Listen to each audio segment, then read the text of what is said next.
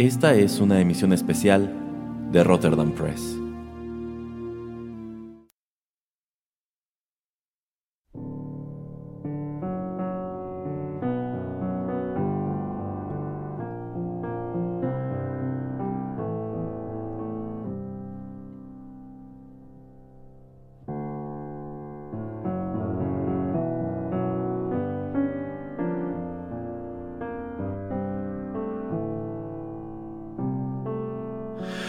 Hola amigos, ¿cómo están? Los saluda una vez más Erasmo a través de estos micrófonos y es un gusto darles la bienvenida a una nueva emisión especial de Rotterdam Press. Como les anuncié en la anterior, hoy abordaremos un álbum de una de las bandas de rock más importantes de la década de los 90. Hoy abordaremos MTV Unplugged in New York de la banda estadounidense Nirvana.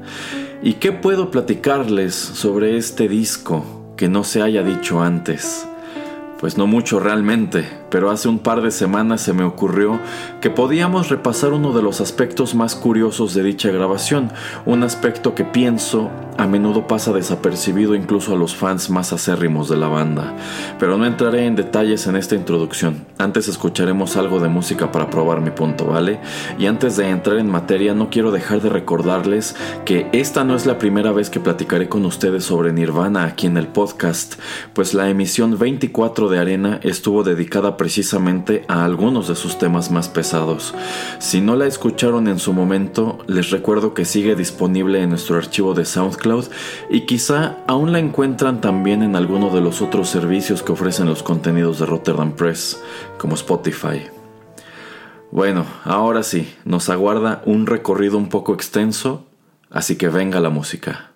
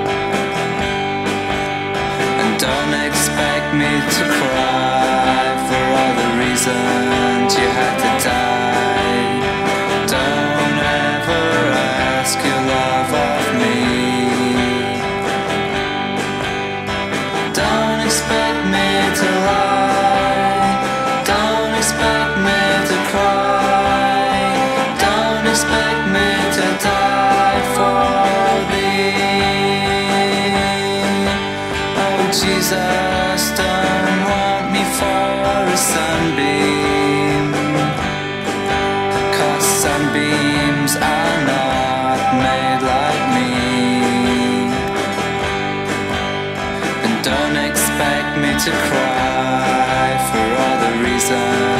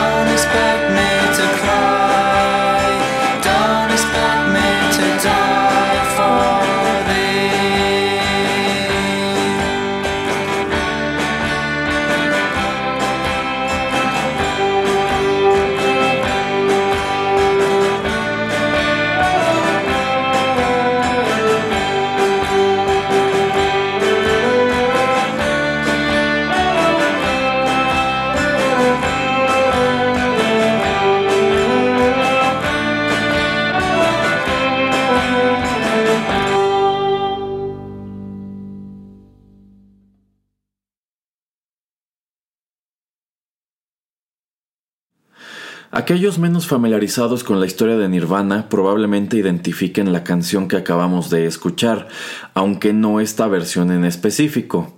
Antes de que se las presente, creo que es necesario hacer un poco de historia y abordar un poco de información. Este álbum, MTV Unplugged in New York, fue el primero que Giffen Records publicó tras la muerte de Kurt Cobain en abril de 1994. Este disco salió al mercado en noviembre de ese mismo año y es la grabación de un concierto que la banda ofreció el 18 de noviembre de 1993 en los estudios Sony en la ciudad de Nueva York. MTV ya les había ofrecido antes realizar un concierto unplugged. Los conciertos unplugged de MTV son conciertos acústicos en donde por lo regular trasladan a bandas establecidas dentro del rock e incluso del heavy metal, pues a un escenario en donde tocan sus éxitos utilizando guitarras acústicas y otro, otro tipo de instrumentación a la habitual.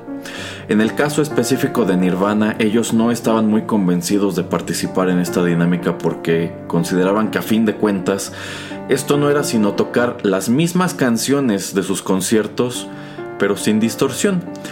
Y tenían algo de razón. Ah, eh, hay un montón de conciertos unplugged malísimos como el de Korn de hecho, yo considero que son relativamente pocos los que funcionan y alguien me señaló luego de que anunciara este programa que el Unplugged de Nirvana le, le, parecía el mejor de la serie y es una opinión que comparto a medias. Quizá no es el mejor de todos, pero es sin duda uno de los mejores.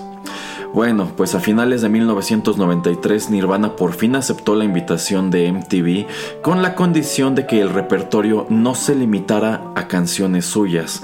De ahí que el 40% de este disco está conformado por covers, covers como el que interpretaron de la canción que acabamos de escuchar. Esto se titula Jesus Doesn't Want Me for a Sunbeam.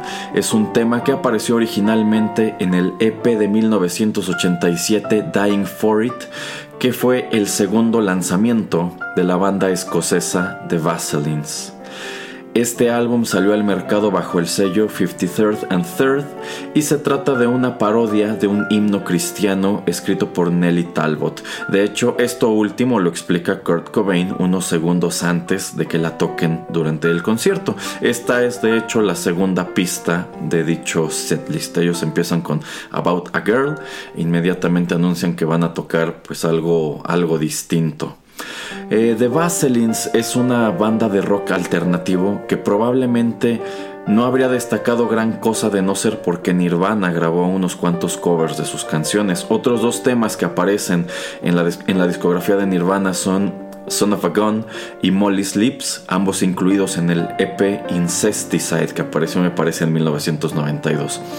Y aunque Jesus Doesn't Want Me for a Sunbeam es conocida sobre todo porque apareció en el Unplugged, la verdad es que esta canción pues ya sonaba en los conciertos de Nirvana desde principios de los años 90. Es muy probable que The Vaselines fueran una de las tantas bandas que Kurt conoció a través del sello Sub Pop, que como bien sabemos fue el sello que publicó su álbum debut, Bleach.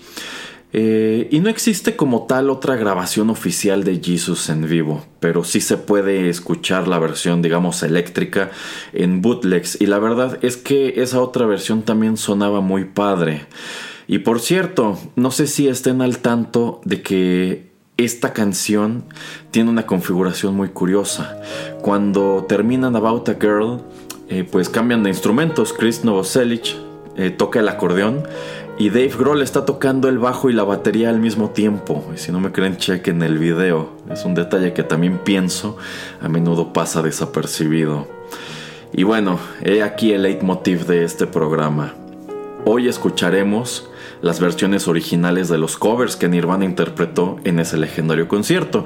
Y esto se me ocurrió porque precisamente hace unas semanas, cuando estaba enfermo, me puse a repasar mi playlist de Nirvana y pensé que, aunque estos covers son canciones con las que los fans estamos más que familiarizados, quizá no todos fuimos lo suficiente curiosos como para buscar las versiones originales en su momento o bien asomar como tal a sus respectivas bandas.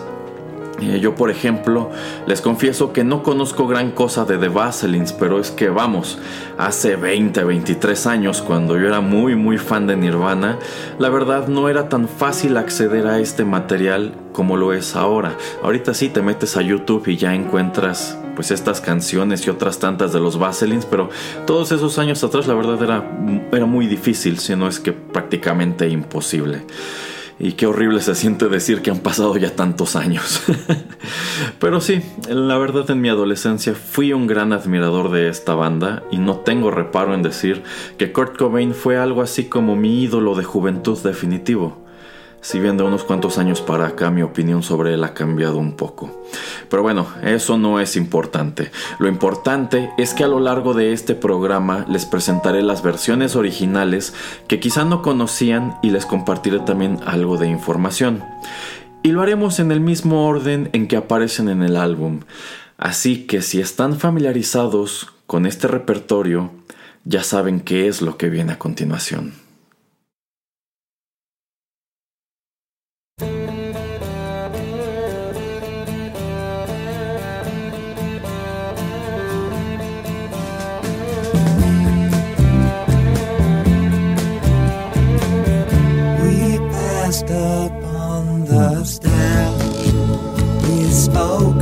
And when, although I wasn't there. He said I was his friend, which came as some surprise. I spoke into his eyes, I thought you died alone a long, long time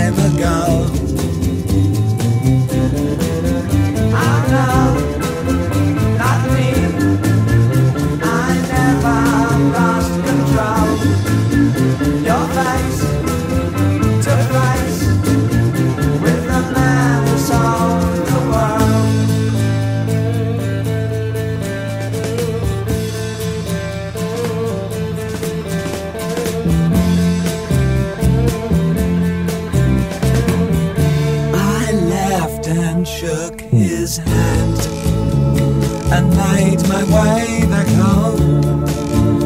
I searched for form and land. For years and years I roamed.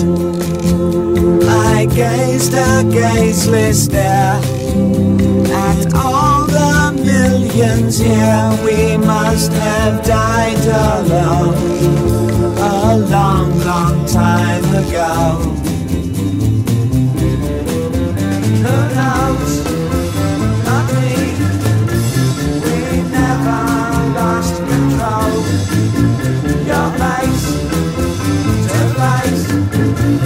pueblos más.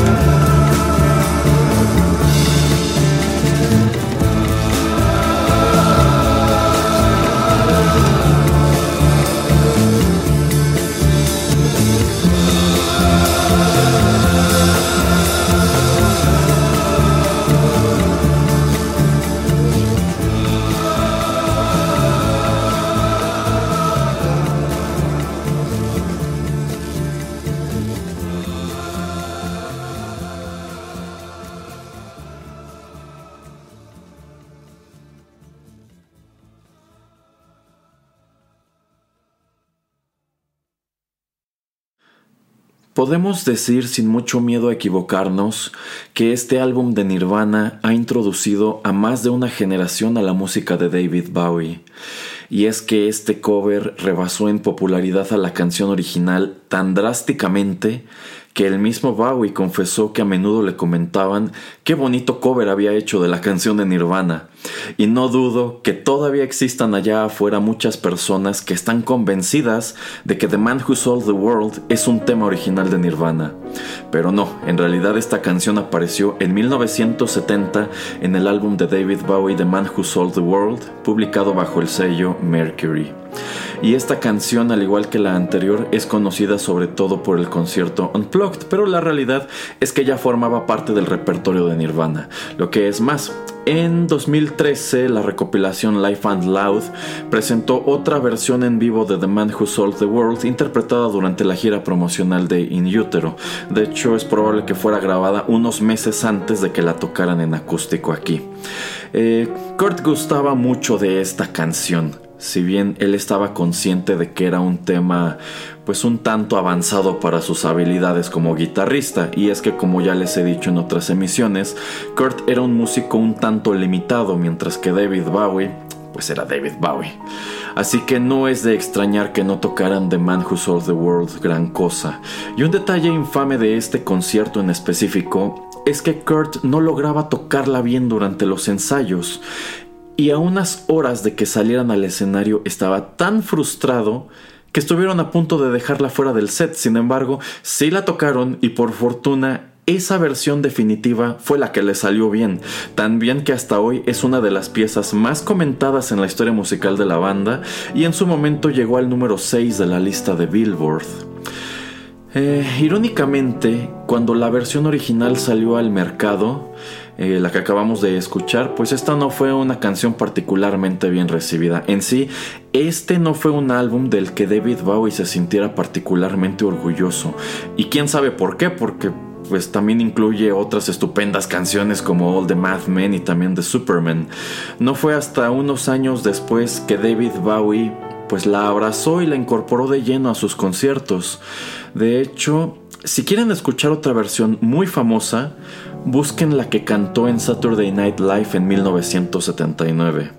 En esa versión la acompañan los coros Klaus Nomi. Y si no saben quién fue Klaus Nomi, pues digamos que se han perdido a un intérprete que estaba muy, pero muy adelantado a su época. Es algo súper interesante. Otra versión que quizá podría llamarles la atención es la que grabó David Bowie junto con Nine Inch Nails durante la gira que hicieron juntos por los Estados Unidos en 1995. Si algo tenían en común Kurt Cobain y Trent Reznor, era el amor por David Bowie. Pero bueno, ahí lo tienen. Esa es la versión original de The Man Who Sold the World. Seguro que más de uno dirá que se queda con el cover de Nirvana. Vamos con más música.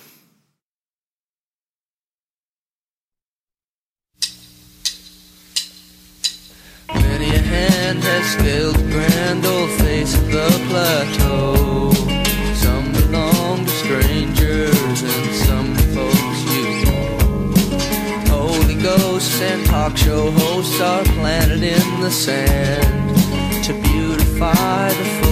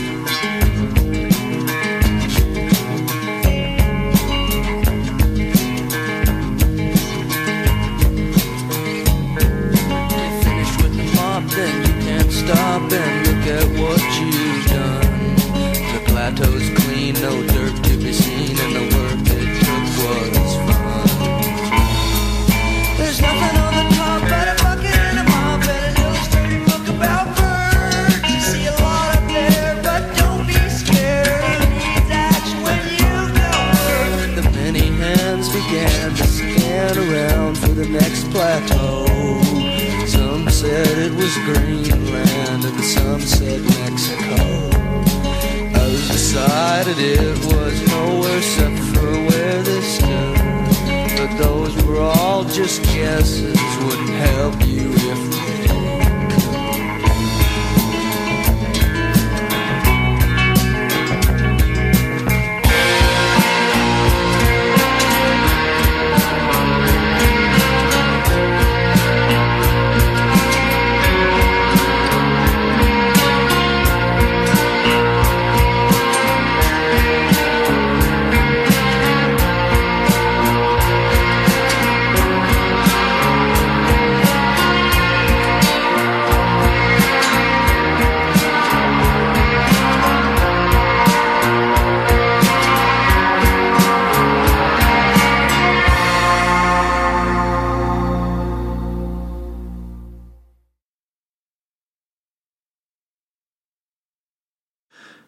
Algunos dirán que llegamos a la parte aburrida del concierto, y es que pese a la tremenda reputación de Unplugged in New York, de repente hay a quien no le gusta esta sección de tres canciones. Acabamos de escuchar a los Meat Puppets con Plateau. Este tema se desprende de su álbum Meat Puppets 2, el cual salió al mercado en 1983 bajo el sello SST. Los Meat Puppets son una banda de rock que debutó en la ciudad de Phoenix en 1980 y fue creada por los hermanos Kurt y Chris Kirkwood. Y aunque algunos fans de Nirvana suelen pensar que estos dos eran amigos de Cobain, a quienes él invitó a tocar en este concierto como para promoverlos, la verdad es que se trataba de una agrupación casi 10 años más vieja, la cual influyó en el sonido de algunos exponentes de la escena grunge, como los propios Nirvana y también Soundgarden. Digamos que si Kurt Cobain los invitó, pues fue a manera de tributo y no tanto para darles exposición, si bien es cierto que sí, eran considerablemente menos conocidos que Nirvana. Y precisamente Kurt y Chris, los únicos miembros constantes de los Meat Puppets, son quienes se sumaron a Nirvana en el escenario para interpretar junto con ellos una selección de tres de sus canciones, todas ellas provenientes del mismo álbum, y esto lo comenta el mismo Kurt Cobain. Pero pues estas canciones, de estas canciones prácticamente ninguna era un hit. Es justo a raíz de que aparecen en, en Unplugged que se hicieron populares y de este modo más de una generación ha asomado, aunque sea por encima solamente, a la discografía de los Meat Puppets. A lo largo de estas tres canciones, Kurt Kirkwood toca el bajo, Chris Kirkwood toca la guitarra y Kurt Cobain solamente canta. Eh, Chris Novoselic se pasa a la segunda guitarra eh, Dave Grohl se queda en la batería y Pat Smear deja el escenario y regresa hasta las últimas dos pistas de este concierto. Y puesto que aún estaremos en compañía de los Meat Puppets en las siguientes dos canciones, dejemos allí la información y escuchemos el siguiente tema.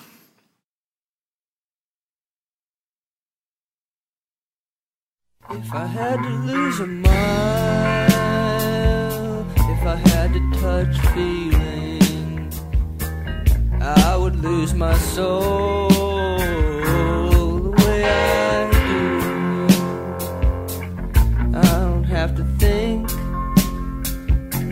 I only have to do it. The results are always perfect, but that's old news.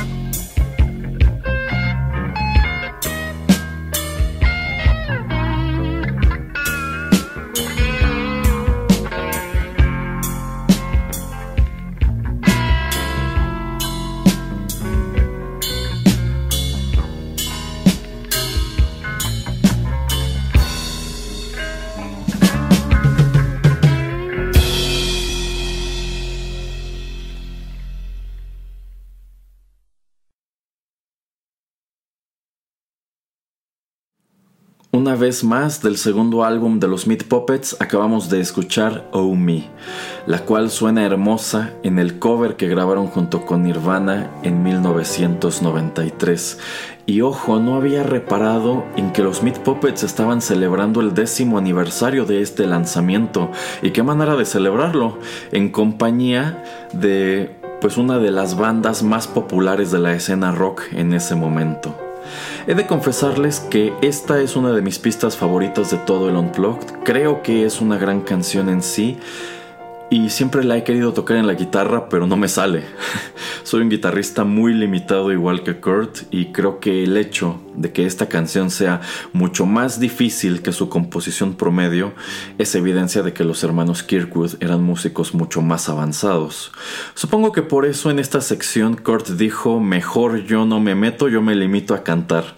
Ahora, eh, siento que estas tres canciones, así como los covers que encontramos en este álbum en específico, son testimonio de un aspecto que a menudo pasamos por alto de los artistas que nos gustan, y eso es qué música escuchan ellos, qué cantan ellos cuando van manejando, qué escuchan mientras leen, qué canciones les gustaría tocar pero no les salen, eh, ¿cómo, les gustaría escucharse alguna vez?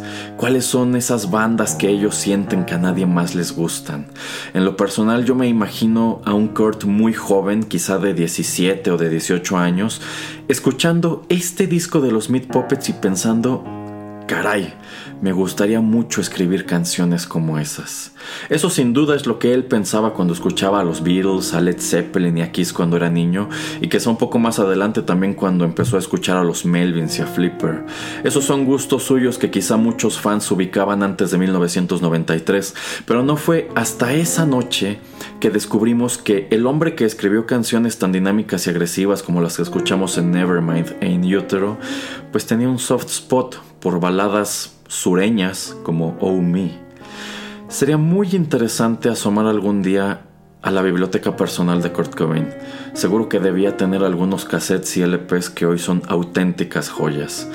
Eh, yo estoy seguro que también tenía material de otras tantas bandas que como los Meat Puppets o los Vaselines en su momento pasaron desapercibidas y de las que quizá casi nadie se acuerda. Si Courtney Love fuera un poquito más inteligente, ya habría pensado en exprimir ese material de alguna manera. En fin, vamos con la tercera y última canción de los Meat Puppets.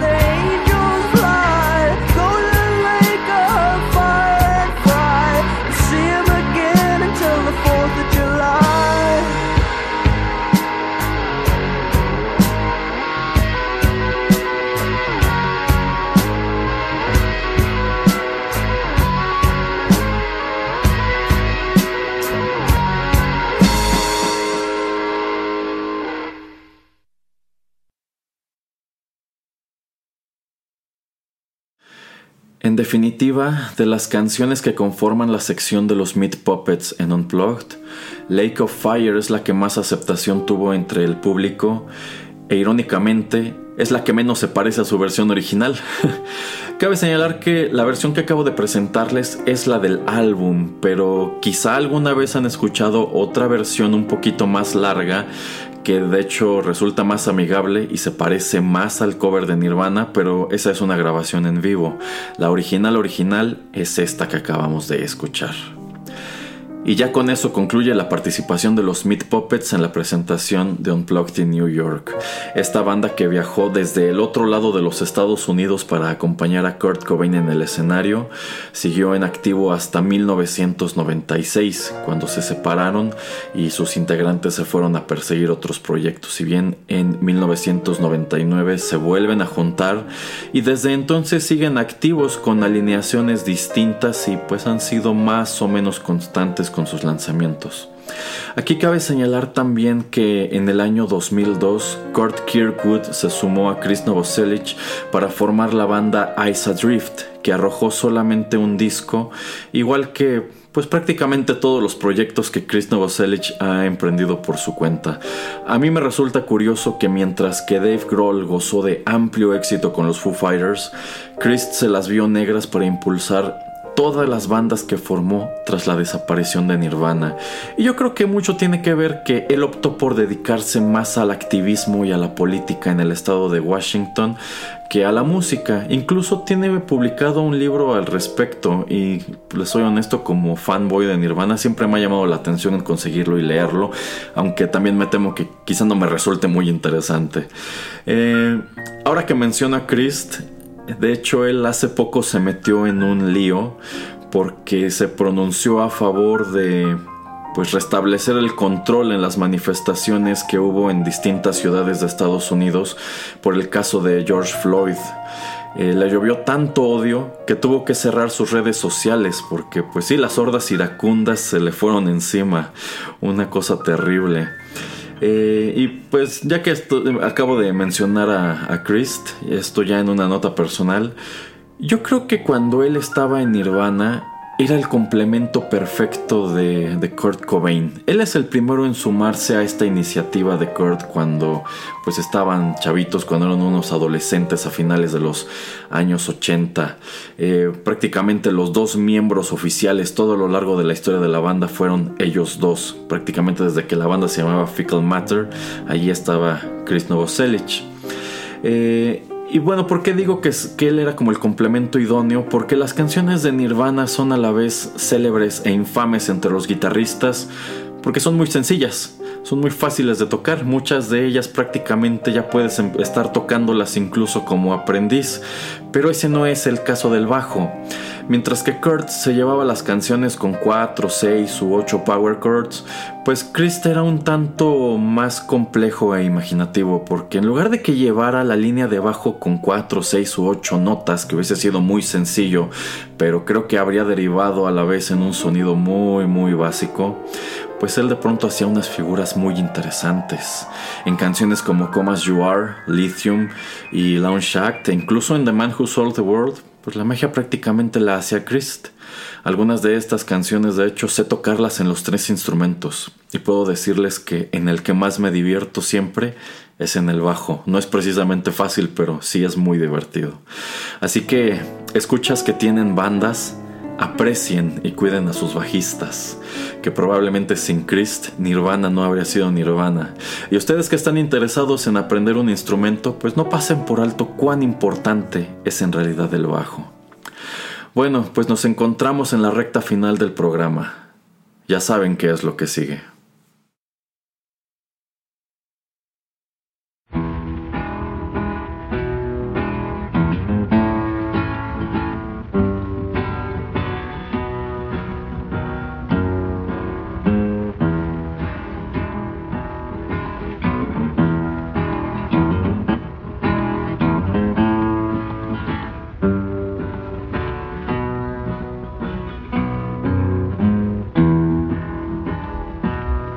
My girl, my girl, don't lie to me.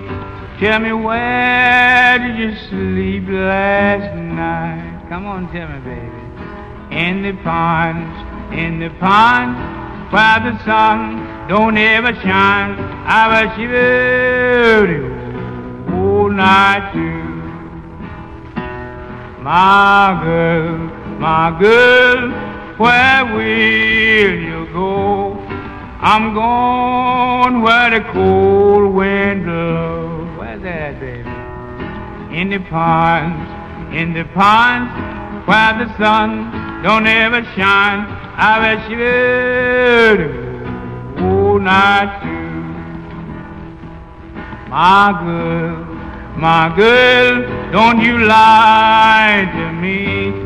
Tell me where did you sleep last night? Come on and tell me something about it. In the pines, in the pines, where the sun don't ever shine. I she would all night. Shiver for me now.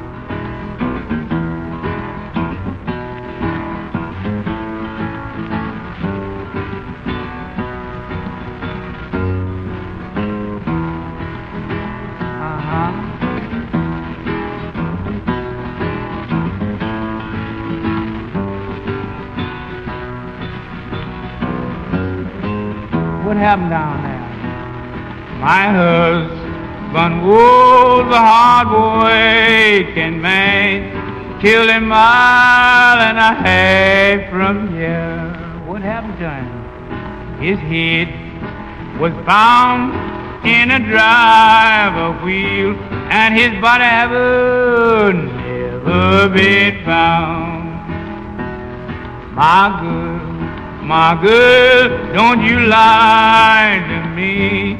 Tell me where did you sleep last night? Come on and tell me something about. In the pines, in the pines, where the sun don't ever shine. I bet you all night too.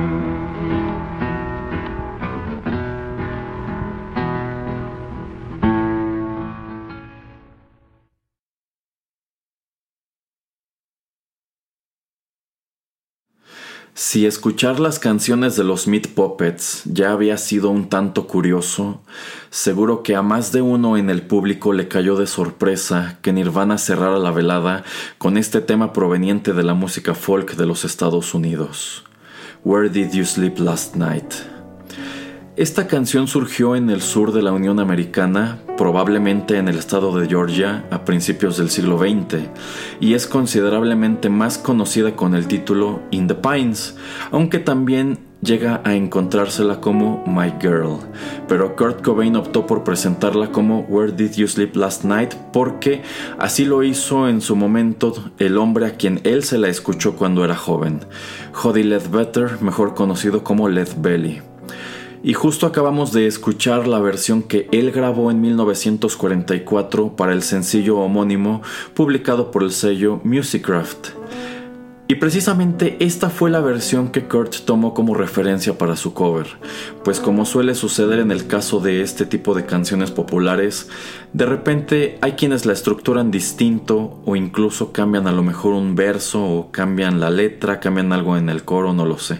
Un caso muy parecido sería House of the Rising Sun, que es una canción con una historia también muy interesante tras de sí. Eh, Kurt Cobain y Led Belly son solamente dos de una miriada de intérpretes que la han grabado, pero sin duda ellos son los más famosos. De hecho, fue precisamente Kurt Cobain quien se encargó de hacerla internacional y de cierto modo también de darle una versión definitiva, pues así como él basó su cover en el de Led Belly, otros tantos artistas han realizado los suyos a partir del que se escuchó en Unplugged in New York. Algo que cabe señalar es que al igual que Jesus Doesn't Want Me for a Sunbeam, esta canción ya formaba parte del repertorio en vivo de Nirvana desde hacía varios años, si bien no fue hasta que apareció en este álbum hasta 1994 que se volvió uno de sus temas más entrañables. A continuación quiero comentar un par de detalles que me parecen interesantes. El primero de ellos es que Kurt comparte una anécdota antes de tocar la canción. Él comenta que un representante de los herederos de Led Belly le ofreció alguna vez venderle una de sus guitarras por medio millón de dólares y que él fue a pedirle en persona a David Giffen el presidente de la discográfica que manejó a Nirvana entre Nevermind e In Utero, que se la comprara, pero que su respuesta fue no. Y a mí me encanta la sonrisita de decepción con que lo comenta. Y es que imagínense qué problema sería tener en la casa una guitarra que hoy valdría más de 11 millones de pesos. Seguro hay guitarras del propio Cobain que pues no, no valen eso, pero sin duda deben cotizarse bastante, bastante alto. El segundo dato es que Kurt comenta, también antes de empezar, Fuck you, this is the last song. Por supuesto que él lo dijo sin afán de ofender al público, el cual de hecho se rió, pero sí lo dijo con toda la resolución de que esa fuera efectivamente la última canción del concierto. Un concierto considerablemente corto para los estándares actuales, pues dura alrededor de 50 minutos solamente, y dicha duración no fue aleatoria. Eh, MTV Unplugged in New York fue concebido como un producto que sería transmitido a través de la televisión en un especial de una hora con todo y comerciales. De hecho, la primera vez que se transmitió en 1994 tuvieron que dejar fuera dos de las canciones. Una fue Something in the Way, la otra no me acuerdo, pues para ajustarse a esa duración de una hora solamente. Eh, es cuando sale el álbum a finales de 1994 que se puede escuchar este concierto en su totalidad. Y a partir de 1995 MTV comenzó a transmitirlo completo eh, y de hecho ya es prácticamente una tradición que lo transmitan en, todos los abriles en memoria de Kurt Cobain. O al menos eso es en lo que me quedé porque pues en vista de que ahora MTV es un canal de reality shows y no tanto de música, pues igual ya ni siquiera se acuerdan del pobre Kurt. Pero bueno, él estaba tan decidido a que Where Did You Sleep Last Night fuera la última canción que se rehusó a tocar un encore cuando los productores del evento se lo pidieron.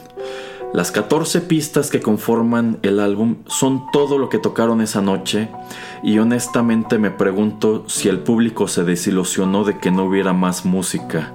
Eh, después de todo, pues casi la mitad de las canciones ni siquiera fueron de la banda. Lo que sí es un hecho es que quienes se encontraban allí ignoraban en ese momento que estaban siendo parte de algo único y es que como sabemos eh, Cobain se quitó la vida menos de cinco meses después de este concierto.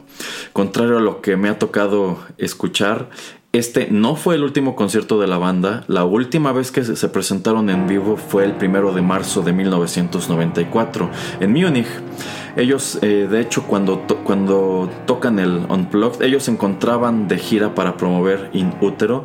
A principios de 1994 se encontraban en el eje europeo de dicha gira y tuvieron que cancelar las fechas restantes porque eh, Kurt ya había sufrido una sobredosis en Italia y no estaba en condiciones de seguir adelante.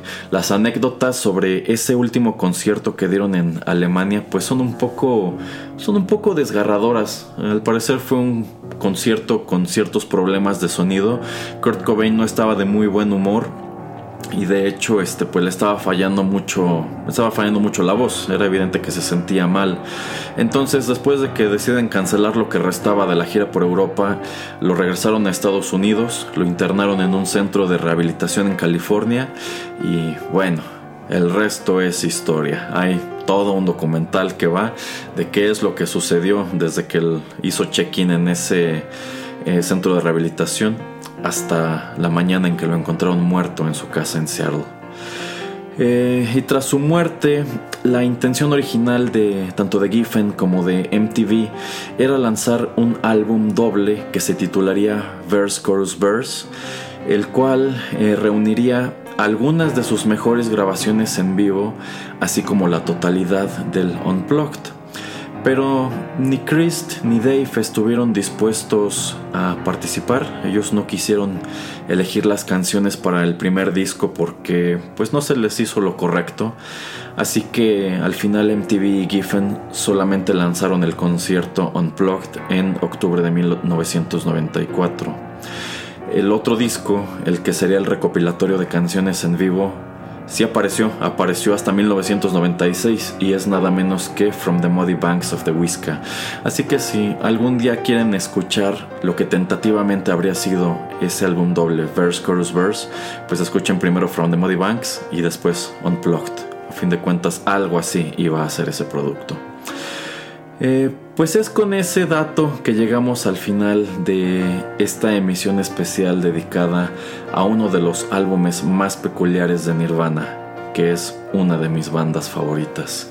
Espero hayan disfrutado este programa, espero que la información haya sido de su interés. Muchísimas gracias por la sintonía. Eh, estoy al tanto de que no he estado colocando material en el podcast con mucha frecuencia. Aquí les voy a suplicar un poco de paciencia, pero pues ya se avecina octubre y nuevamente voy a participar en la dinámica Inktober y con el resultado de dicho ejercicio, pues la intención es hacer otro libro. Así que Estaré un poco ocupado las semanas siguientes, trataré de subir algunas cuantas cosas, pero descuiden de que seguimos aquí en Rotterdam Press, aquí andamos, ¿vale? De nuevo, muchas, muchas gracias por la sintonía, ojalá nos saludemos por aquí muy pronto. Yo soy Erasmo y los quiero ver triunfar.